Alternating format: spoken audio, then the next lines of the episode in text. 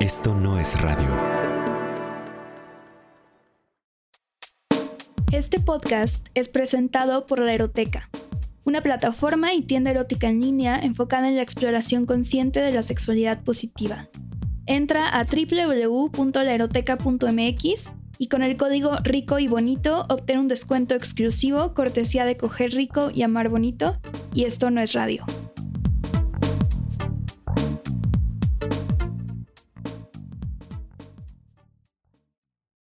Dentro de, dentro de Paola hay dos Paolas, una está caliente y la otra también.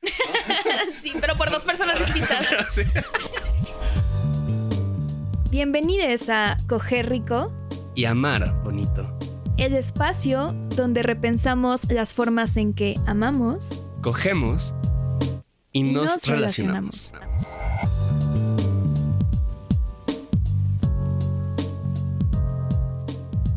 A ver, Paola, cuéntame. ¿Cuál fue tu primera experiencia no monógama? Yo supongo que la primera vez que sentí como atracción por alguien fuera de mi relación, de una relación monógama en la que estaba.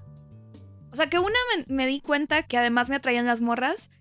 Y con ese crush fue así como de, mira, o sea, no solo se me puede hacer la gente atractiva como a lo lejos, sino como puedo, de hecho, tener esta sensación de que alguien me interesa más de cerca y como que eso puede coexistir con, con las- los sentimientos que tengo por mi pareja, ¿no? O sea, la primera vez que sentiste atracción por alguien más estando en pareja, tu pareja era hombre, pero este crush fue una morra. Ajá, ¿Cuántos años tenías? 20, 21. Se lo conté a mi pareja y no lo tomó muy bien.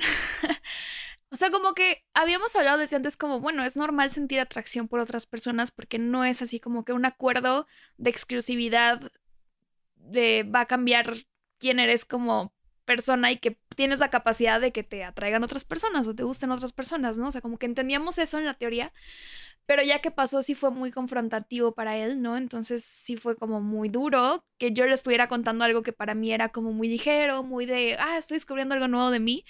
Y además porque no se concretó, ¿no? O sea, como que no había una razón por la cual, según yo, ¿no?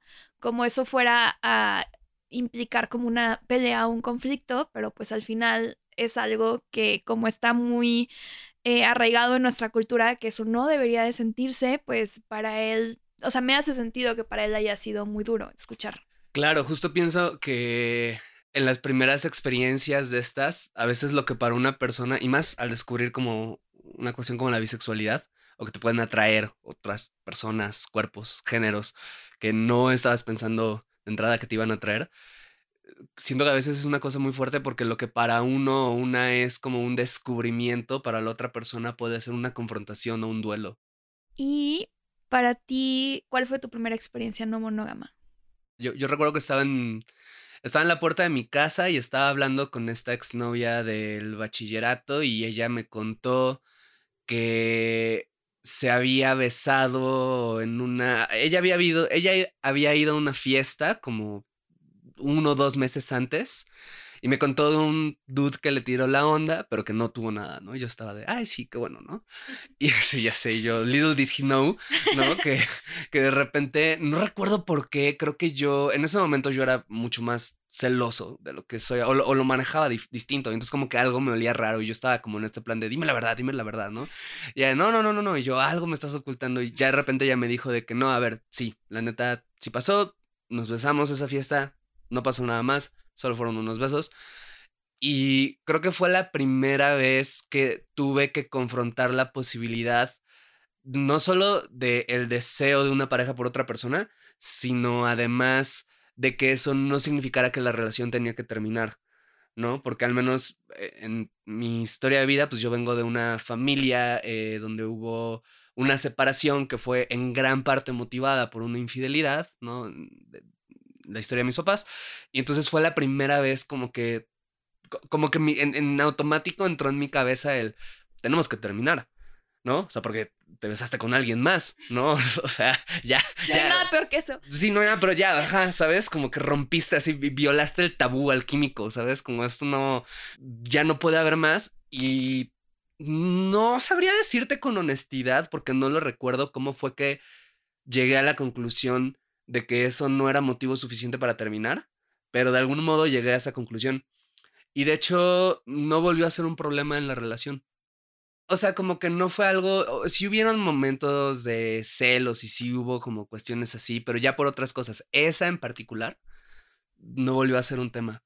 Y creo que fue también la primera vez que, que, que yo me enfrenté a eso, ¿no? Como al deseo de la otra persona por otras personas, en donde se me ofrece una oportunidad de manejarla, de manejar la confrontación de una manera distinta. Que de nuevo, estoy hablando en este caso de infidelidad, no de no monogamia, que son dos cosas claramente distintas, pero sí yo lo ubico eso como mi primera experiencia no monógama en cuanto a que fue la primera vez que dije, no quiero que esto determine si voy o no voy a estar con una pareja. El hecho de que haya estado con alguien más, de alguna manera.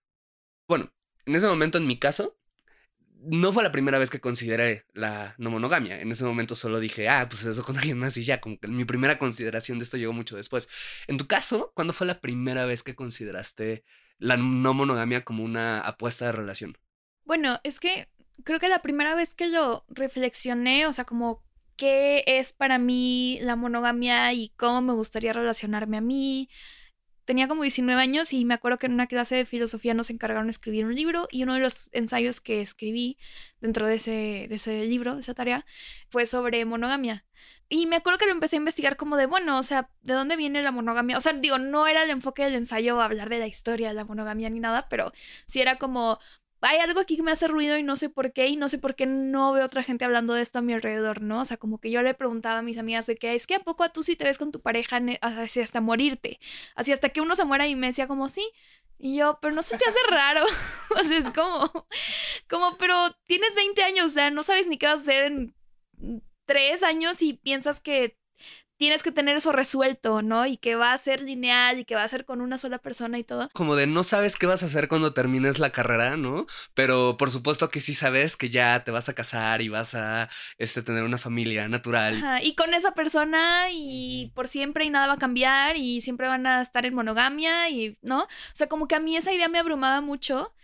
Y me acuerdo que escribí ese ensayo, pero yo pensándolo como de, ah, porque este ensayo es como utópico, ¿no? O sea, ah, me encantaría vivir esto, pero yo sé que no existe en la vida real, no es funcional o no conozco a nadie que lo esté haciendo, ¿no? Como en mi entorno cercano, o sea, ni siquiera había tanta representación que yo recuerde como en medios o en películas o en libros, o sea, como que no, o sea, lo veía así como de, ah, me encanta fantasear con esto, con que puede existir una relación que no sea monógama, o sea, en mi trip filosófico, porque pues era clase de filosofía, yo decía como de que es que hay muchas Paolas que cohabitan en mí y entonces como que les pueden gustar distintas cosas y distintas personas, ¿no? Entonces como yo no soy la misma Paola ahorita que hace tres años y entonces no me haría sentido como que tengo que eh, quedarme con lo que le gustaba a la Paola de hace tres años y no puede ser algo negociable y cambiante y así, o sea, como ese era mi trip más existencial. Me, encanta esto porque es como justo esta, esta leyenda, creo que de los nativos americanos, de que dentro de uno, dentro de todas las personas existen dos lobos, ¿no? Y es como, sí, dentro de, dentro de Paola hay dos Paolas, una está caliente y la otra también. sí, pero por dos personas distintas. ya después me enteré que había más gente que tenía acuerdos no tan monógamos, pero que no lo hacían público. Que había gente que era como de, bueno, pues está bien, sí puedes sextear con esta persona, pero solo sextear y solo en este entorno y solo con ciertas personas y solo si me platicas. O sea, como que después me di cuenta que la gente sí, lo, sí hacía ese tipo de, de acuerdos que, o sea, que estaban fuera de la monogamia, pero que no los hablaban tanto porque pues era muy tabú. Esto nunca lo habíamos hablado, fíjate, no lo recuerdo, pero en mi caso fue lo opuesto, o sea, a mí no me llegó, quisiera decir que me llegó como una iluminación igual, como, pero, pero no, más bien como que en mi caso fue, yo tenía como 22 o 23 años, pero ya habían varias personas a mi alrededor que estaban hablando de esto, que estaban hablando de no monogamia, que es la relación abierta, y todo como muy idealizado, ¿no? Muy desde el ay, es que te este, puedes amar a todas las personas sin límites y todo. Y en ese momento como que me hizo mucho sentido la idea. Fue más como una cosa de, ah, esto suena bien, tiene sentido, suena más práctico de cierta manera, porque me parece que ofrece una solución a un problema que estoy viendo que ocurre todo el tiempo a mi alrededor, que es que la gente en relaciones desea a otras personas y no sabe qué hacer y no sabe cómo manejarlo y entonces, pum, truenan y es devastador y es...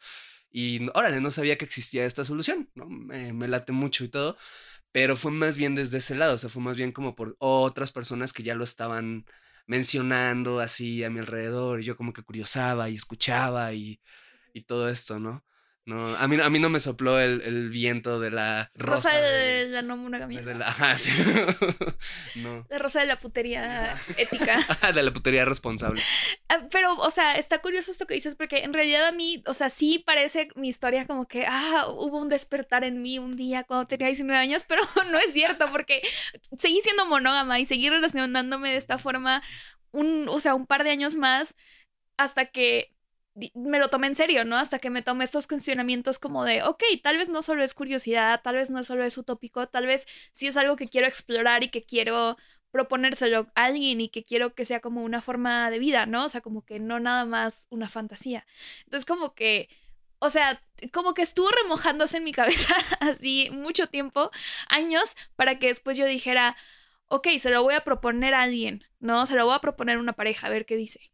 En mi caso fue al revés. O sea, más bien fue como que yo, yo vi el infomercial en la tele y marqué así de, oigan, ¿dónde lo compro? No, sí recuerdo que, o sea, la verdad, la, la primera vez que se lo propuse a, a una pareja, mm, no lo tomó mal. Yo creo que lo tomó como cualquier persona lo tomaría, que es como, oye, este, hola, ¿quieres tener una relación no monógama? Y la otra persona se volteó y fue de que, este, estoy en un, estoy en un oxo, ¿no? Como, ¿por qué me haces estas preguntas? O sea, creo que fue, fue, fue un poco así. Sí, sí reconozco que no, no fui más hábil al presentarlo. Pero más bien en mi caso fue eso. O sea, igual y porque era más grande, probablemente tenía más edad. Fue que sí dije, o sea, esto ya no me, ha- o sea, yo ya no puedo seguir viviendo de esta manera. Ya fue suficiente su- monogamia por, por esta vida. Sí, sí, sí, sí. Oye, y bueno, eh, todas estas preguntas que estamos haciendo, para las personas que no sepan, ¿no? No es coincidencia que estemos hablando en este momento de todo esto, porque tú y yo somos pareja. De hecho, sí somos pareja. Es verdad. Y, y justo, este, me acuerdo mucho la primera vez que... un poco sí. pero- y, y de hecho sí, ¿no? Pero, pero, pero pues que estuvimos juntos, ¿no? Que o co- comenzamos a hablar de como todas las posibilidades de ser pareja. Hablamos de esto de la no monogamia, ¿no? Muy pronto, Muy hecho. pronto, sí, sí, sí. ¿De qué horas? O sea, o- o- de horas de empezar a hablar y fue como de, bueno, vamos a salir. Sí, y bueno, vamos a hacer no monogamos también. no, pero, Sí, sí, sí. este, ¿por qué consideraste estar en una relación no monógama conmigo en este momento de tu vida? No sé si puedas platicar un poco del contexto en el cual como tú y yo empezamos a relacionarnos y, cómo fue que decidiste, sí, este, es- este va a ser como el contrato que firme, ¿no? Pues primero yo ya había decidido, yo había estado en una relación no monógama, poliamorosa, de hecho, antes, ¿no? De conocerte. Ujú, Poliamorosa. Poliamorosa. ¿Qué significa poliamoroso? ¿Qué significó para ti, para la gente que... Bueno, para mí en ese entonces, o sea, contexto, yo empecé a salir con alguien, estaba teniendo una relación como muy formal, muy monógama. Y entonces yo era como, quiero vivir completamente lo opuesto. O sea, como no lo vamos a etiquetar, iba a ser como muy abierto y muy pocos acuerdos y todo esto. Y también como que no queríamos involucrar mucho a nuestras familias en ese momento, o sea, cosas así. Y, y en esos acuerdos, pues era también como de, bueno, tú puedes salir con quien quieras y coger con quien quieras y que, o sea, te puede gustar y puedes relacionarte afectivamente con quien tú quieras y viceversa. Pero eh, nada más, pues avísame, ¿no? Básicamente. Y entonces ese era como el único acuerdo. Y después yo empecé a salir con otra persona de un grupo en común con la primera persona con la que ya estaba saliendo. Entonces también fue como bien denso porque fue así de, Todo se quedó entre familia. Sí, sí, sí. Muy endogámico el asunto. y entonces, o sea, empecé a salir con esa otra persona que obviamente también sabía, ¿no? O sea, ese es el punto también del- de este tipo de relaciones que se hablan y, ah, o sea, es un consenso, ¿no? No es así como que lo haces a escondidas ni nada, sino al contrario. Entonces, pues estuve llevando estas dos relaciones simultáneamente. Y pues esa, esa experiencia tuve, ¿no? No voy a entrar en tantos detalles, pero terminó, terminaron esas dos relaciones quedamos súper bien, que fue otra cosa que me di cuenta que, mm, que se podía, ¿no? O sea, como que onda que las rupturas no tienen que ser una cosa trágica y donde odies a la otra persona, sino que pueden terminarse de una forma muy amorosa y también creo que pensar las relaciones como de una forma más abierta y más cuidadosa y todo, también te permite poder conservar amistades o poder decir, ¿sabes qué? Esto no está funcionando, pero igual y podemos transformarlo, ¿no? Y, y, eso pasó, ¿no? Con estas dos personas. Pero bueno, el punto es como, eh, después de eso me di cuenta que, que pues para mí no solo era como de, ah, me dio curiosidad, lo viví, bueno, ya, ¿no? Regreso a la monogamia, sino fue como de, me gustó mucho, también obviamente fue como doloroso en algunos momentos porque pues nadie, o sea, no hay como una, un, un camino guía que te diga como, ah, mira, así se puede vivir esto, ¿no? Porque pues es algo muy nuevo, o al menos para mucha gente, ¿no? Y, pero bueno, ya regresando a la pregunta, pues, o sea, yo sabía que quería eso y además, como yo ya te ubicaba de internet, este, yo ya sabía que tú hablabas de estos temas, ¿no? Y pensaba que también te habías relacionado como de formas no monógamas y así, entonces me interesaba uno, como que estar con una persona que ya le interesara eso, o sea, como que no tener que no convencer, pero, o sea, no llegar con una persona que es hipermonógama y decir, y así son sacarle como para decir de que mm, ven al lado oscuro, sino alguien que ya ha estado en el lado oscuro, ¿no es cierto? Pero este, o en el lado luminoso. Em, entonces, fue eso y también como que fue muy fácil hablarlo contigo. O sea, como que creo que tenías mucha apertura para, para eso, como para decir, ok, vamos a diseñar desde cero esta relación. O sea, qué es lo que quieres tú, qué necesitas, qué quieres explorar, qué necesitamos para hacerlo bien. O sea, como, a ver, o sea, igual al inicio, mientras nos estamos conociendo y estamos estableciendo esta nueva relación, pues tener un poquito más de cuidado y, o sea, también por eso decidimos tener un tiempo de free trial de monogamia, como para ver si sí nos estaba gustando esto. sí, antes de pagar la suscripción este, anual. sí.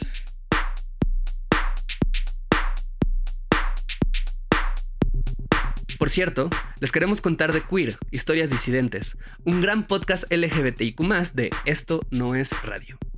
Queer es un podcast documental que cuenta historias reales de personas de la diversidad sexual, pero de una manera íntima y experimental. El primer episodio, por ejemplo, narra la historia de un chico que está buscando el amor en Grindr y de verdad es como si estuvieras platicando con un amigo que está ahí contigo, confesándote cosas al oído. Y en el segundo episodio vas a poder conocer a Manuel León, a quien, como a tantos, le dijeron que vivir con VIH era lo peor que le podía pasar en la vida, hasta que algo le llevó a abrir una cuenta en Twitter. Y les quisiera contar más, pero mejor vayan y escuchen por ustedes mismos. Se estrena el 20 de julio y vas a poder escuchar un episodio nuevo cada dos semanas. Queer Historias Disidentes es un compendio de historias sobre personas a las que alguna vez les llamaron raras y que se parecen más a ti de lo que creías. Escucha Queer en esto no es radio.mx o en donde sea que escuches tus podcasts.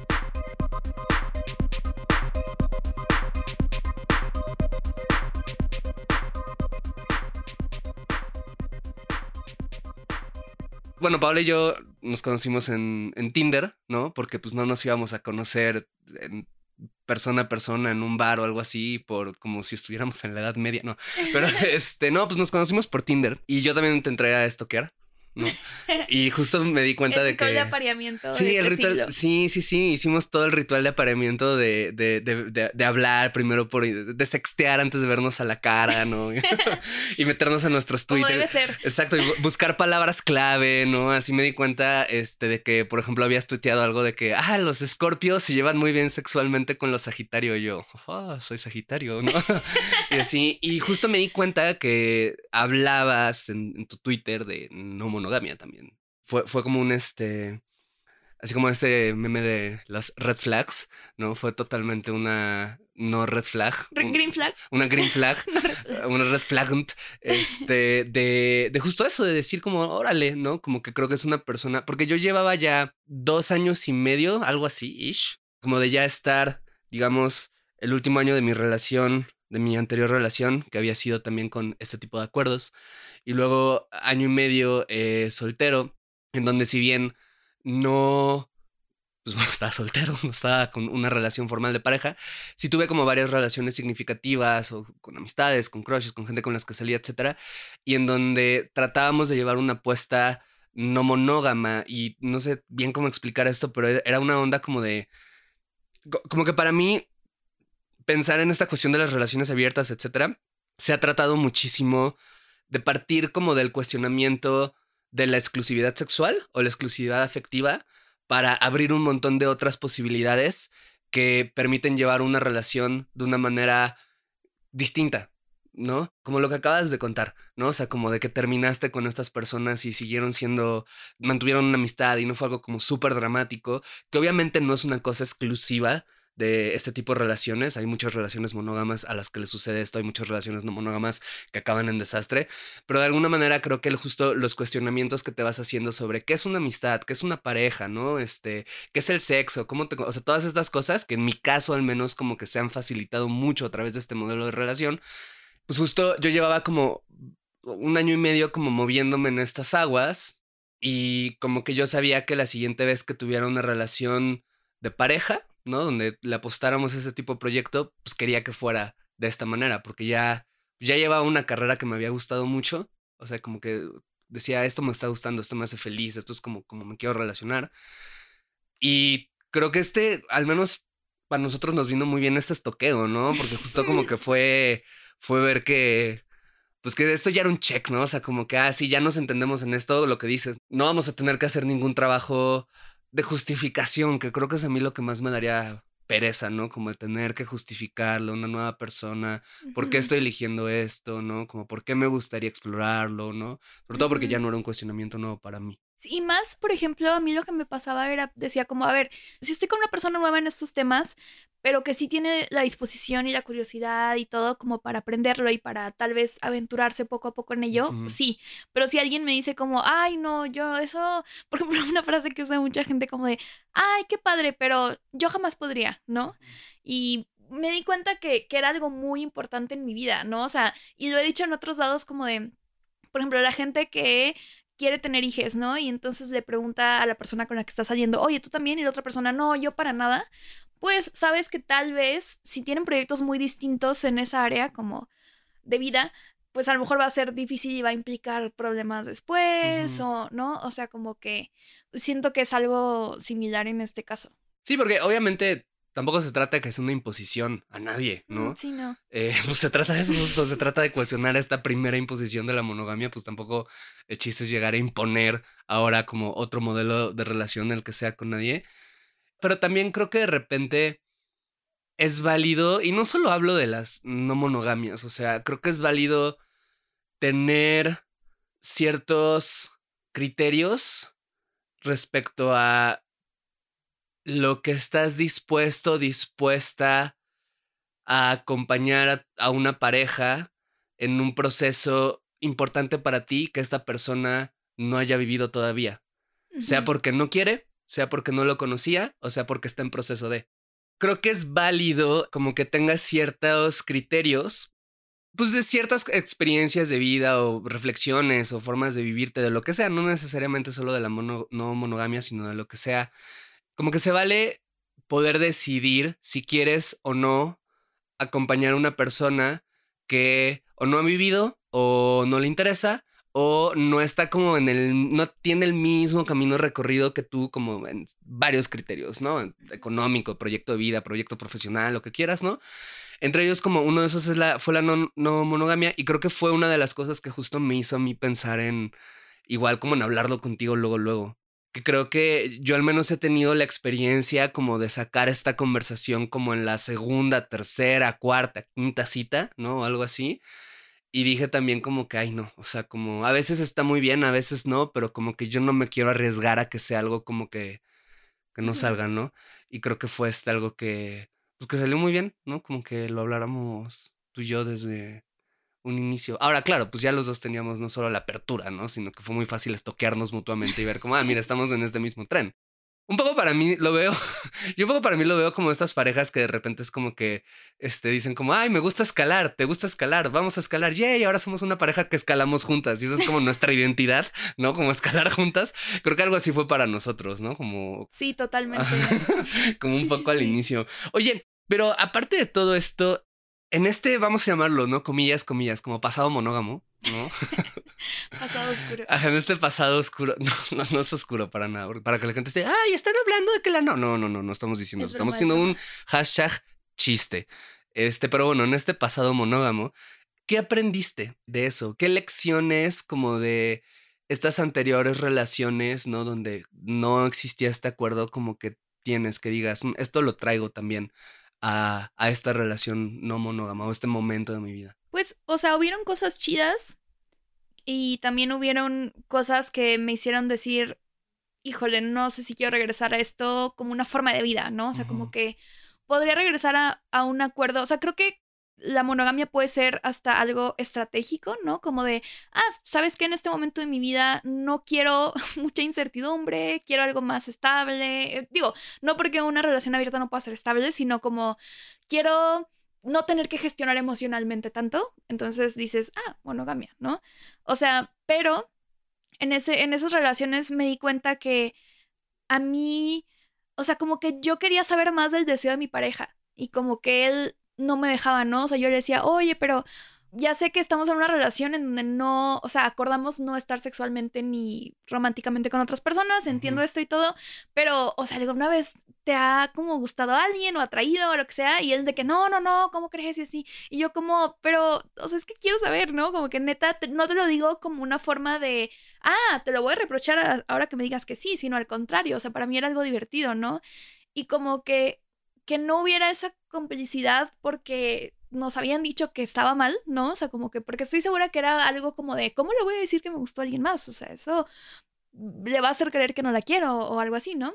Como que esa falta de, de, o sea, de ese elemento, ¿no? Como de, ay, o sea, es que neta yo quisiera saber mínimo, o sea, cuéntame, ¿no? ¿Y por qué te interesaba saber? Una, porque a mí me gustaba contarlo. Entonces yo sentía que no era equitativo. O sea, yo sentía como de, ay, es que yo te cuento esto y sé que te hace incómodo, pero también sabe, o sea, que tú sabes que a mí me gusta eh, contarlo y quisiera yo también recibir eso, ¿no? O sea, yo sí de repente le decía como de, ah, estuve, no sé, en, en Alemania, este, con una amiga y me quedé y su roomie estaba muy guapo y me cayó bien y ya, ¿no?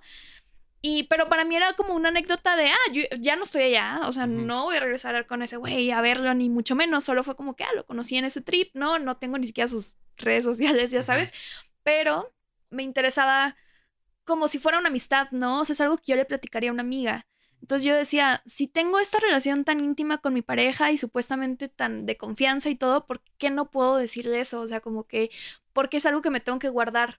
O sea, hacía como un cortocircuito en mi cabeza de, ok, o sea, se supone que podemos contarnos un chingo de cosas así. Yo te puedo contar mis traumas que hablé en terapia, pero no te puedo contar esto, ¿qué pedo, no? Fíjate, no lo había pensado así, pero sí es algo bien curioso, ¿no? Como que en cierto modo de ver, que de por sí ya es una imposición bien intensa para una pareja esto de, eres la persona a la cual le puedo contar todo, ¿no? Sí, le tengo que contar. Tengo- No, no puedo tener secretos. Exacto, de por sí ya es una imposición bien intensa y bien cuestionable.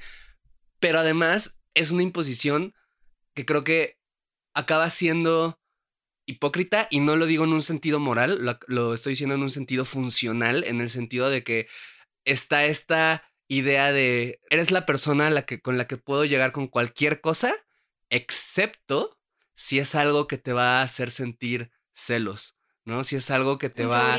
Es exacto, es algo que va a visibilizar el deseo que puedo sentir por cualquier persona en el mundo que no seas tú. Y justo antes de estar, o sea, antes de conectarnos y todo, estábamos, me llamó mucho una cosa que estabas hablando sobre la infidelidad. Sí.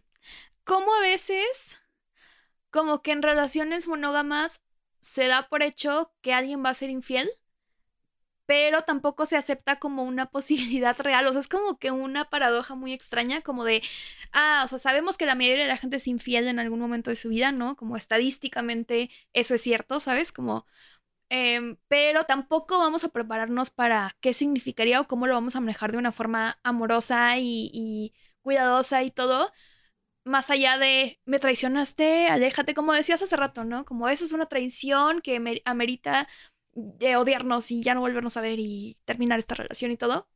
Pero como lo que me hizo pensar en la no monogamia también fue algo más pragmático, como de, a ver, o sea, yo sé que me atrae otra gente y yo sé que a mis parejas les va a atraer otra gente también. Eso pasa, o sea, somos personas, somos humanos, ¿no? O sea, como Si no dejas de desear nada más porque hiciste un acuerdo de que vas a dirigir o enfocar o poner cierta atención a- en este deseo a una sola persona por cualquier motivo, ¿no? Sí, o sea, no es como que, ah, puse en Facebook que estoy en una relación, ya nadie se me hace atractivo. Pues no, o sea, no pasa eso, ¿no? Entonces, como que yo decía, es que yo no quiero la infidelidad como una apuesta de vida, ¿sabes? Y yo sé que mucha gente termina cayendo en la infidelidad justo porque no, no ve otra salida, ¿no? Es como, es que si lo hablo me lo va a reprochar y entonces, ¿qué hago? ¿No? O tal vez lo trato de evitar lo más que pueda y no, no voy a concretar este deseo, pero en algún punto ya pasaron 10 años y entonces ya un día pasó, ni modo, o sea... Es que sí está bien denso. Esto que hablas de la infidelidad como proyecto de vida se me hace bien fuerte, ¿no? Como la infidelidad bueno, a ver, la violación a una regla, la que sea, es intrínseca a la regla, ¿no? O sea, no, no existe una sin la otra. Y cualquier límite de entrada eh, eh, crea la posibilidad de transgredir ese límite. Y, crea. hace más atractivo. Exacto. Entonces, en esto, o sea, obviamente no es que en una relación que tiene otro tipo de acuerdos en donde la no, donde la exclusividad sexual, digamos, no lo es o no en, de manera absoluta no puede haber violación a esos acuerdos. Eso es claramente algo que es falso.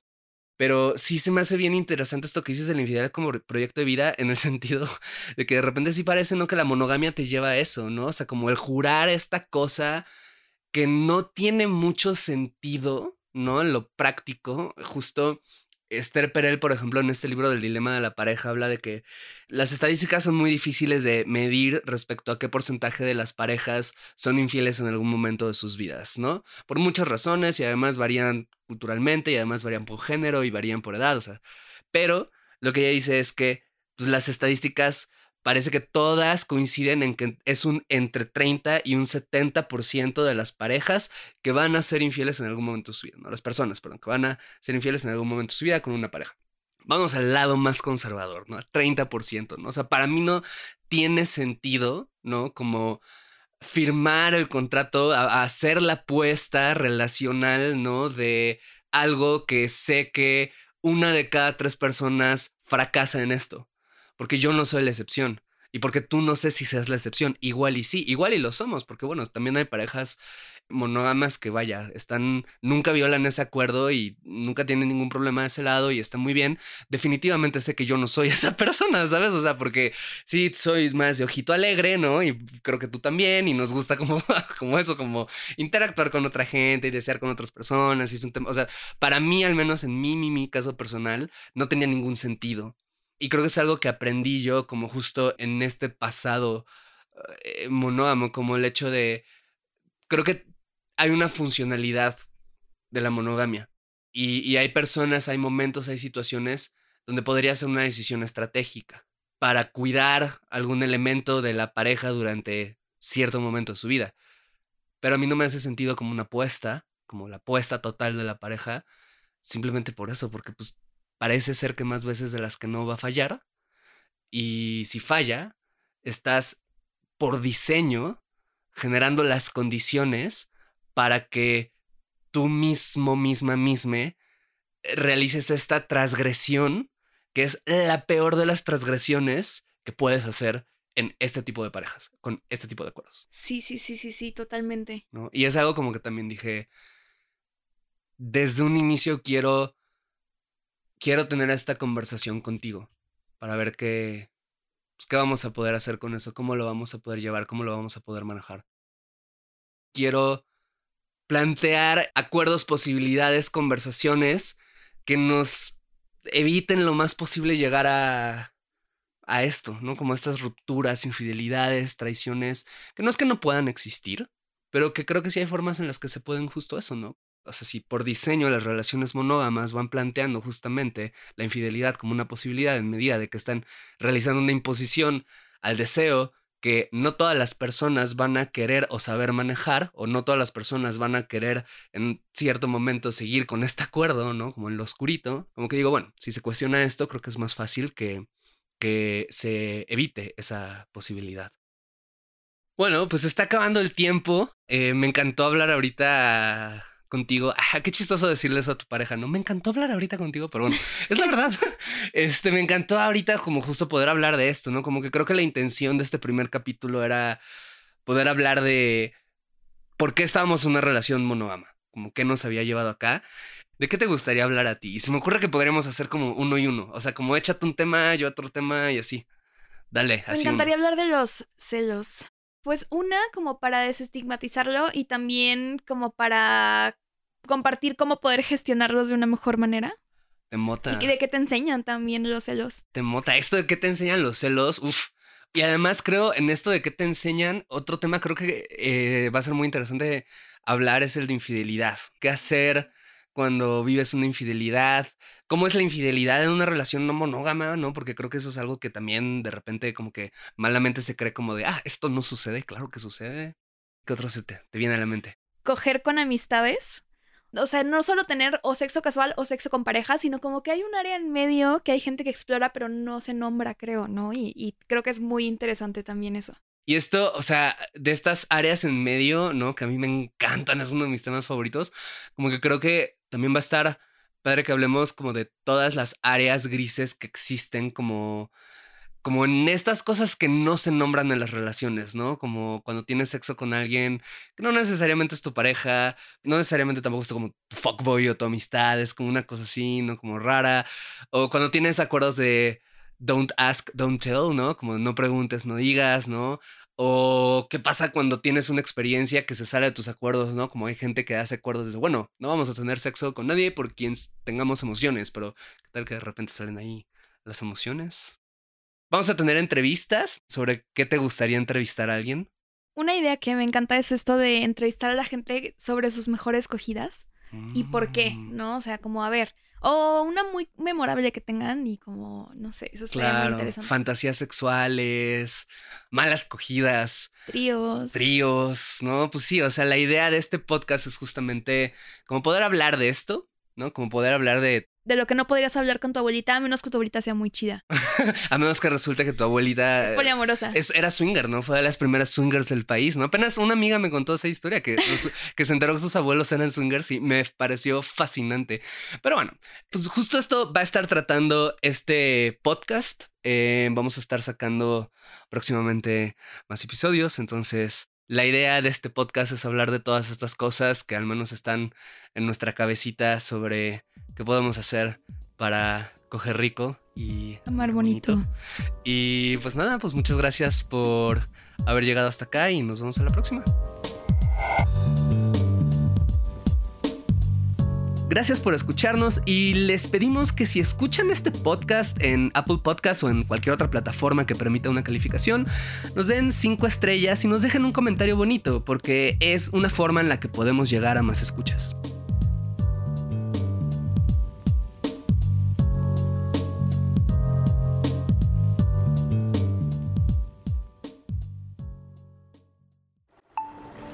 Esto no es radio.